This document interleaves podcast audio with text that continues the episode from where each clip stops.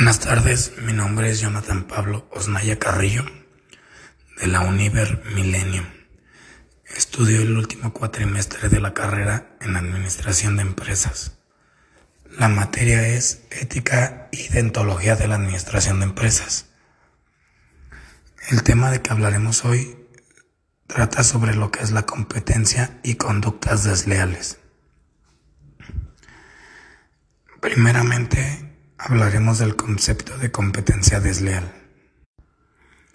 La competencia desleal engloba aquellas prácticas que, faltando a la buena fe, tratan de alterar ilícitamente el funcionamiento del mercado o el comportamiento y voluntad de los consumidores y usuarios. ¿Cuándo se considera que puede ocurrir la competencia desleal? El objetivo está en proteger a las personas que intervienen en el mercado. Esto incluye empresas y consumidores. En consecuencia, ocurre la competencia desleal cuando las prácticas ilícitas afectan el funcionamiento normal del mercado.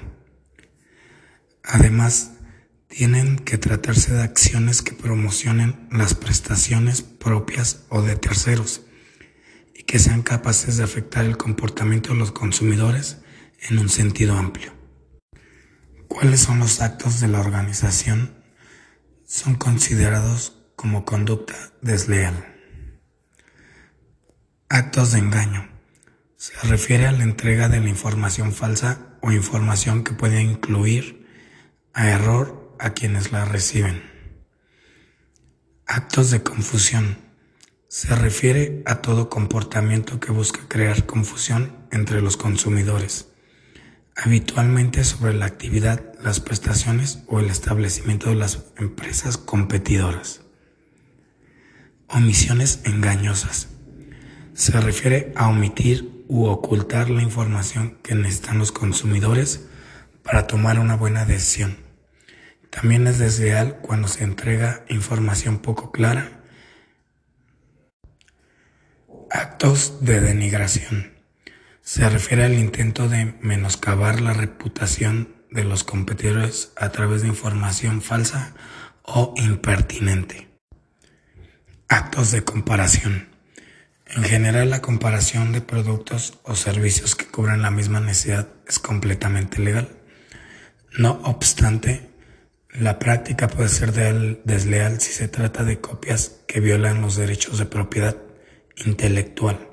Se utiliza el engaño, la violencia o la denigración hacia otras personas. Actos de imitación. En general está permitido imitar prácticas empresariales o comerciales de otros.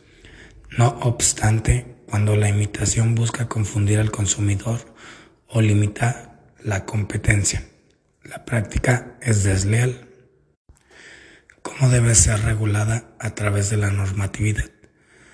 La Comisión de Fiscalización de la Competencia Desleal es el órgano facultado para la aplicación del decreto legislativo número 1044, Ley de Represión de la Competencia Desleal, el cual prohíbe y sanciona los actos de competencia desleal, así como las infracciones a las normas que regulan la publicidad comercial se puede entender como comportamiento económico del consumidor, tratándose de cualquier decisión que el consumidor toma o que se abstiene de tomar en relación con la selección de una oferta u oferente, la contratación de un bien o servicio, así como, en su caso, de qué manera y en qué condiciones tratarlo, el pago del precio total o parcial o cualquier otra forma de pago, la conservación del bien o servicio,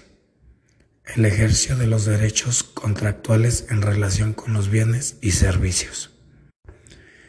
El artículo 3 de dicha ley indica de forma concisa y clara que la ley será de aplicación a los empresarios, profesionales y a cualquier otra personas físicas o jurídicas que participen en el mercado. Por tanto, Cualquier individuo que participe en el mercado podrá ser sujeto de actos de competencia desleal. La ley establece en su articulado una serie de actos desleales que son interesantes tener presentes y que revisaremos día a día para que podamos dilucidar qué es un acto de competencia desleal o qué es parte del juego libre de mercado.